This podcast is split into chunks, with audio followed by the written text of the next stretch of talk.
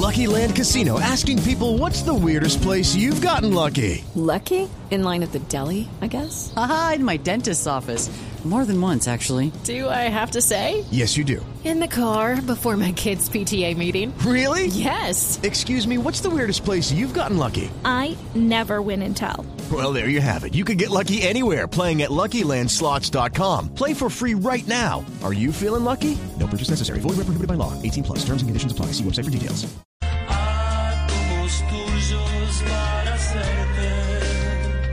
Y pues entonces con Gustavo Cerati le voy a dar la bienvenida a Andrés Moreno Jaramillo para que nos explique cómo es esto de que ya se pueden comprar futuros de agua en Wall Street.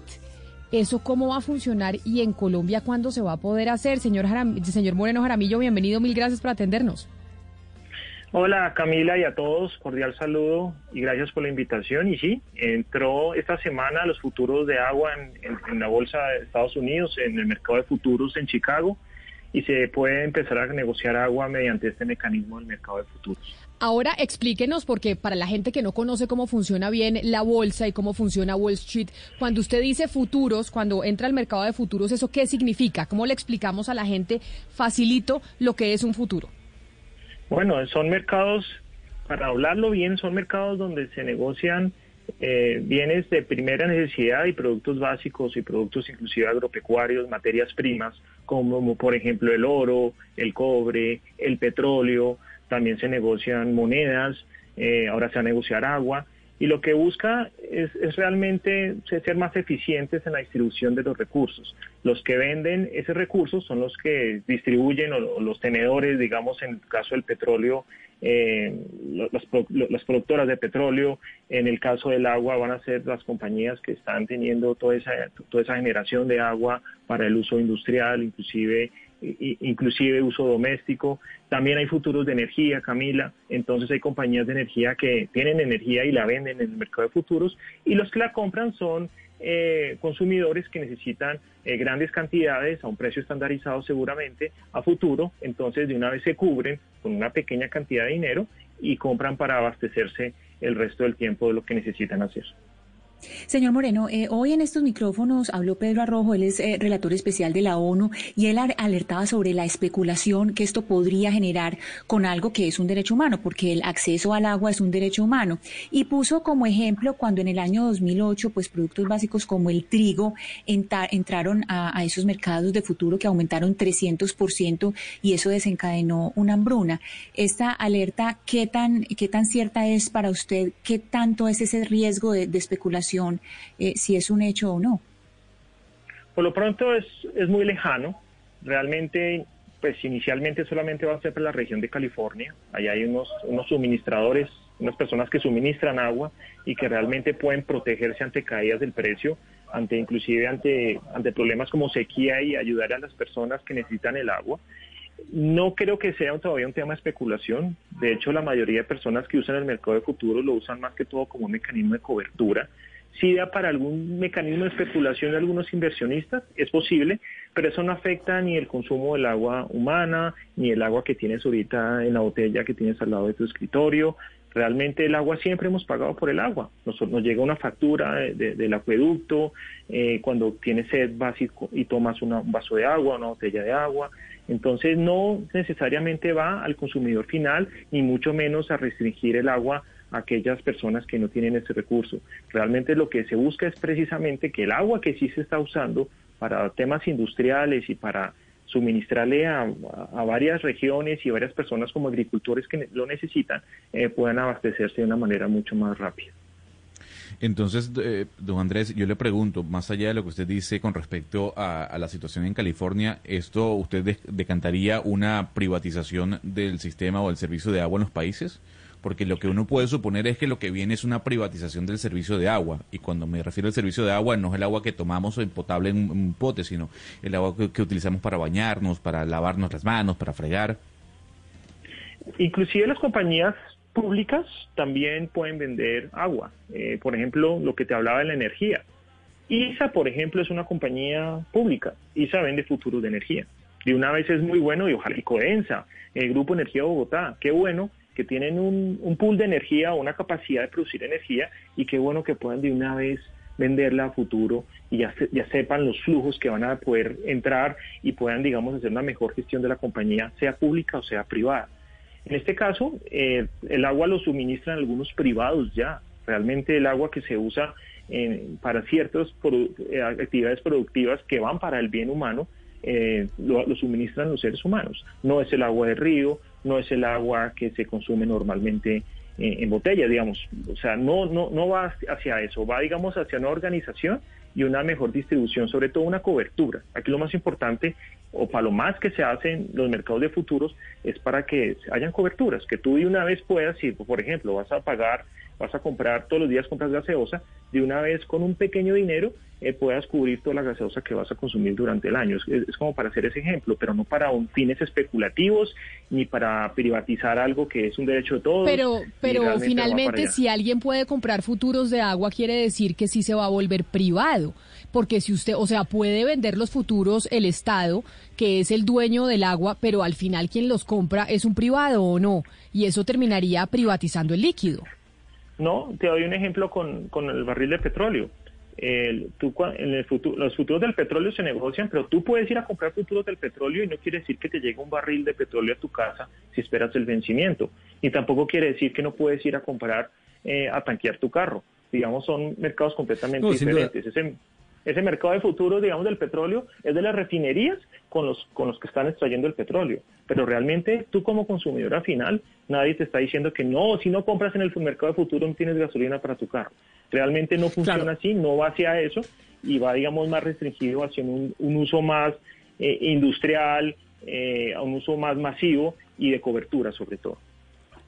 Claro, doctor Moreno, pero en la medida en que se trata de un mecanismo, como usted lo ha explicado una y otra vez, y me parece que así es en efecto, un mecanismo de cobertura hacia el futuro, pues el debate es válido y quien le habla es un fiel defensor del mercado, de los agentes del mercado y de las privatizaciones inclusive, pero sí existe el tufillo y, por qué no decirlo, el miedo de que esto, en vez de democratizar un bien tan importante para la humanidad, pueda, por el contrario, elitizarlo. ¿Por qué? Porque obedece a unas reglas ya propias de un mercado eh, mercantilista, valga la redundancia, en el que el que más tiene pues más garantiza, más garantiza mecanismos de cobertura hacia el futuro. Eso no va a llegar a hacer, a poner en jaque la elitización de ese bien. Yo lo veo muy lejano. Mira, el agua potable, el agua que usamos para consumo, el agua que usamos para cocinar, inclusive para bañarnos, va muy diferente a este, a este contrato que se está creando en Estados Unidos precisamente para una mayor, mejor distribución. Eh, realmente, si se llega a crecer esto, sería muy bueno también que países como Colombia puedan cubrir de una vez el suministro de agua, si llega a pasar algo de así, así, o que Colombia sea un generador, digamos, de un distribuidor de esa agua. Eh, eh, hay que recordar que eso no funciona tan fácil. Uno de los temas que tiene el agua es que su transporte es muy difícil. O sea, el, agua es un transporte, no, no, es, no es como transportar de pronto algún otro otro insumo. El agua es muy costoso transportar por su peso. Señor Moreno, pero usted no cree que poner en igualdad de condiciones bienes tan distintos como la energía, como el petróleo, con el agua, que es vital para el ser humano, es una comparación que de alguna manera es injusta, porque no tiene, carece de la, de la lógica elemental que es comparar un bien vital para nosotros y un bien que no lo es. En ese sentido, me parece a mí que, que, o, me gustaría que nos explicara cómo se puede comparar eh, ambos bienes. Bueno, no, no son tan comparables y te lo pongo de esta manera. El agua que tú consumes toda la vida nunca te la han dado gratis, jamás. Si tienes sed, ve a un restaurante a ver cuánto te cobran por un agua o ve a una tienda. El agua eh, embotellada, tú siempre la estás pagando, siempre la estás pagando, diferente al aire. Tú, tú no pagas por respirar. Y, de hecho, algunos, en algunos temas se ve, oye, no, usted no puede respirar acá porque hay un, hay un impuesto.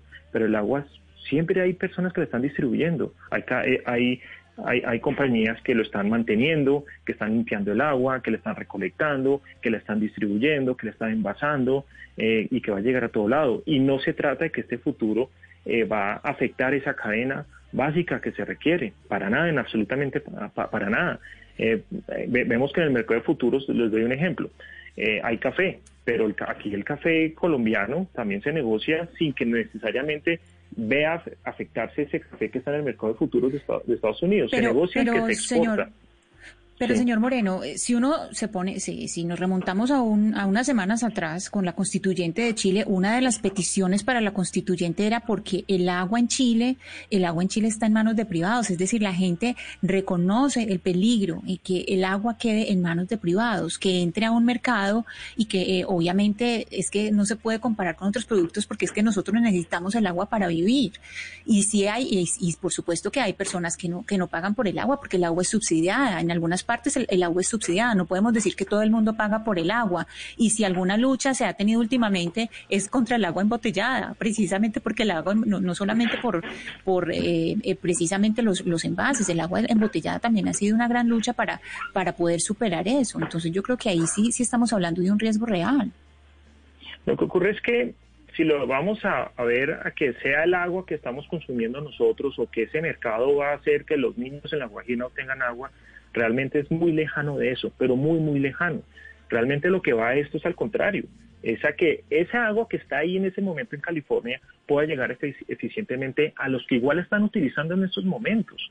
Lo que ocurre es que lo están estandarizando para que haya unas cantidades y haya una manera en que se puedan cubrir tanto el que está eh, haciendo, pues, o el que está colocando, suministrando el agua, como el que lo está consumiendo, eh, el que lo está necesitando, pero no es para un consumo, no es el agua, digamos, que vamos a consumir nosotros para nuestra, nuestra vida.